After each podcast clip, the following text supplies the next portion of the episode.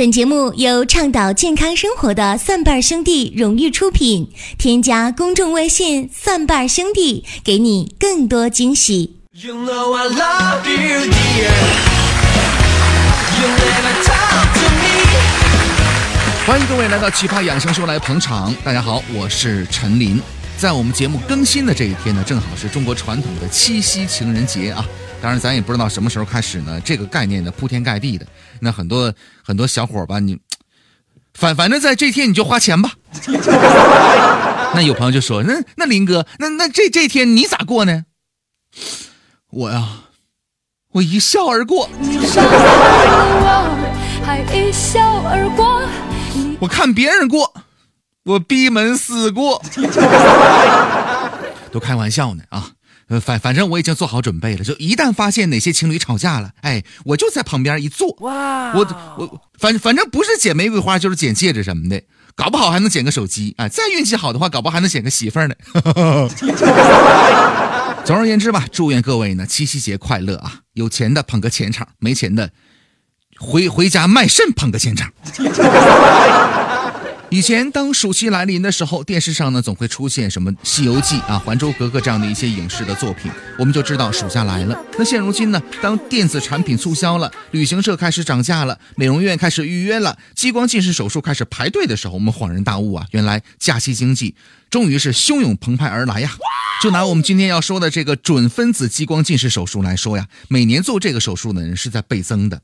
那么这个手术呢，有一个英文的缩写的名字叫做 LASIK 准分子激光近视手术，同时呢，它还有另外一个名字叫做飞秒激光。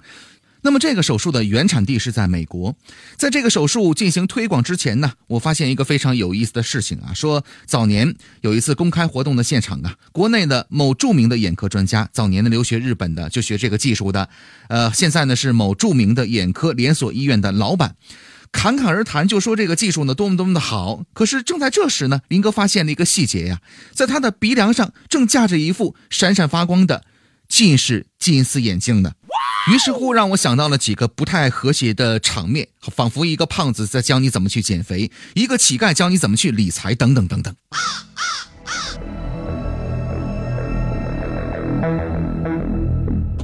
其实，在医院当中，如果你仔细观察的话，你会发现，特别是在眼科中心呢，还是有很多医生呢戴着近视眼镜啊。为什么放了这么好的技术不做，反而要戴眼镜呢？难道这其中有什么阴谋吗？在这儿呢，咱们要详细的说一说这个所谓的比较先进的准分子激光近视手术，也叫 LASIK。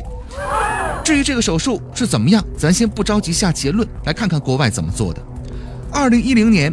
日本北理大学眼科学系的主任清水公野教授宣布说什么呢？从此不再做这个 LASIK 的手术了。他在日本呢是最先倡导这个手术的人。那么清水公野教授呢，理由非常的简单。他说呢，在对接受该手术的人群进行长期的跟踪之后，发现呢，二十二例患者在术后的六到八年的时间里出现了视力的减退、眼睛干涩这样的一些症状。那么这些呢，让他决心呢从此封刀。现在在日本认为这项手术安全的医生呢，已经为数不多了。那么这种封刀的事情并非是个案。二零一二年的情人节，最早将这个激光近视手术引入到台湾的台北医学大学的眼科兼任教授蔡瑞芳宣布说呢，不再做这种手术了，正式封刀啊。那他还发现呢，一些做过镭射手术的人呢，在四十五十岁以后呢，视力明显开始下降，只能矫正到零点五到零点八。那么这个呢是国外的两个比较专业的例子。目前我们国家开展激光近视手术的医疗单位呢超过了一千家，每年手术量超过了一百万。那国内有八百多台准分子激光近视手术的设备当中呢，约二百多台设备呢属于超期服役的二手货呀。那么这些老旧手术设备呢，普遍存在的能量不稳定的问题，手术很可能把患者的眼睛做花，甚至出现将眼球打穿的恶性的事故。而且随着这个手术的不断的进展，还会有一些其他的后遗症，比如说呢，呃，看到充电器小红点的光，你的眼睛就会觉得刺眼。那么这个在医学上称之为眩光的症状呢，也正是这个准分子激光手术的并发症之一。还有呢，术后重影，看字在重叠，看人呢也在重叠。另外还有眼睛干涩疼痛的现象呢，无法消除，并且在做手术之后的二到八年之后呢，出现了明显的视力下降，病人大多是比较沮丧的。那么如果说以上的这些事实呢没有办法证明的话，那么你也可以来登录一下美国的 FDA 官方网站来查询一下。那么这个 FDA 相当于什么呢？相当于咱们中国的食品药品的监督管理局。呃，他在对这项手术的一个风险介绍上是这么说的：说首先，某些患者视力下降；其次，有些患者产生了视觉衰弱的症状；再次，部分患者可发展为严重的干眼症。更重要的是什么呢？FDA 强调啊，长期的数据尚不清楚。换句话说什么呢？很多人在做小白鼠啊。FDA 称呢，在做这个手术之前呢，要仔细的掂量自己的个人价值体系和风险和利益，并尽量的避免医生和朋友的鼓动影响。而在咱们中国，这种鼓动的影响是非常大、非常广泛的。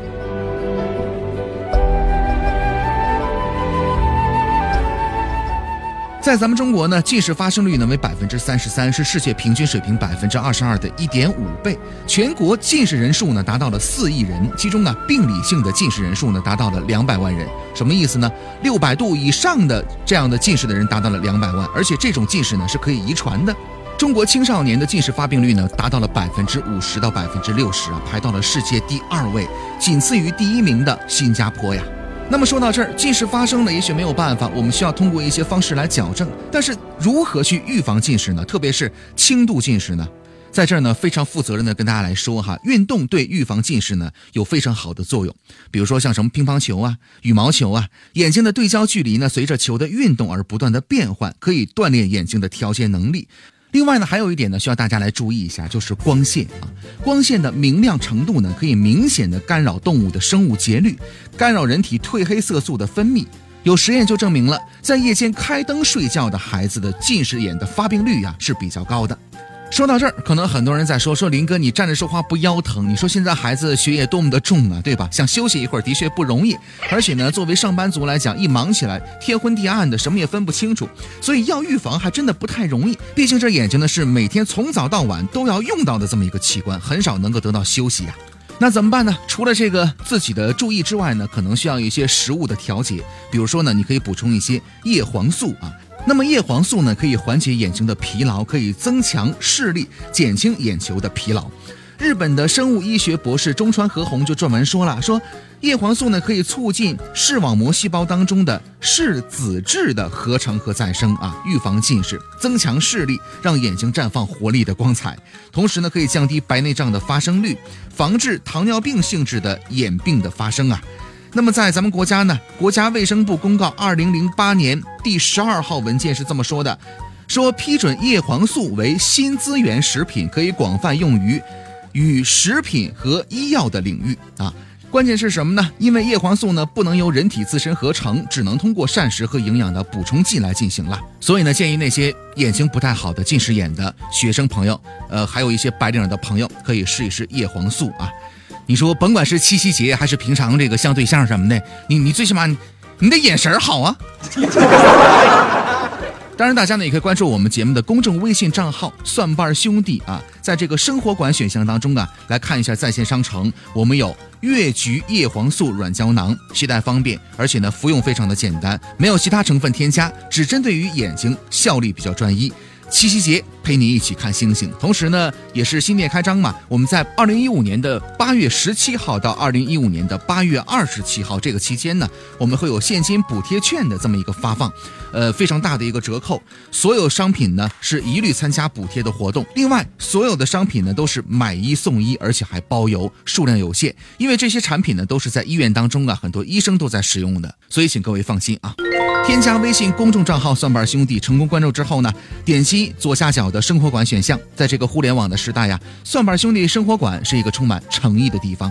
接下来我们来关注一条病例啊，还是要提醒大家，我们节目的常规的这个活动呢，你可以通过关注微信账号啊，来填写病历卡，问一些关于这个疾病养生方面的一些问题。我们有在职的医生，在三个工作日之内呢，给你详细的文字回复啊。来关注一位来自于江苏。苏州的二十一岁男士，他的这个问题啊，他说呢，最想解决的疾病是什么呢？尿频、尿急、睾丸的肿胀，同时患有前列腺炎，呃，有这个睾丸的疼痛。需要补充的是，有心理性的性功能障碍、紧张、情绪低落、神经性的尿频、抑郁。上一次听了我们医生的建议，去了合肥远大男科来救治。检查是前列腺肥大，做了仪器的治疗，开了一些药，其中包括二十四天的西药、十天的中药和七天的点滴。那么目前情况是什么呢？现在还是有一些尿频啊，现在就是睾丸疼。洗澡的时候也发现我跟别人的不太一样，我的比别人大，而且有挂下来的感觉。我是想知道我是不是有那个睾丸炎，应该怎么治呢？有请我们的在职医生保国叔给予解答。这个病例啊，已经在前段时间我们回复过了。嗯，当时我就针对他这个淋球菌感染造成的前列腺炎，我就建议他，我说你到正规可信赖的医院去就诊，因为他当时说在合肥嘛，哎，我就想到啊，在安徽医科大学的附属医院，哎，我有同学在那儿，所以我就比较了解这个医院。我建议他到安徽医科大学附属医院的泌尿科，哎，我说你到这儿啊。你去就诊，哎，结果这个病例呢，第二回回来之后，哎，说治了，呃，二十多天没好，哎，结果呢，他去了另一家医院。那在这儿呢，我不指定任何一家医院，呃，我也不去批评任何一家医院，但是大家起码要心里有杆秤啊，说我应该选什么样的医院，什么医院比较靠谱，什么医院能对得起我这个钱儿，对得起我这个病，哎，那你心里有数也就行了。如果大家还有疾病养生方面的问题想咨询的话呢，可以关注我们的公众微信账号“蒜瓣兄弟”，填写病历卡。我们在三个工作日之内呢，会有专门的在职医生啊，给你详细的文字回复。同时，所有的隐私，请各位放心，我们都是一并保密的。当然，在节目当中出现的就是选取的一些病例啊，并不是所有的。所以，更多内容呢，欢迎大家来关注我们的公众微信账号。下期节目再会。 시간에 덮인 마음 밝았던 날.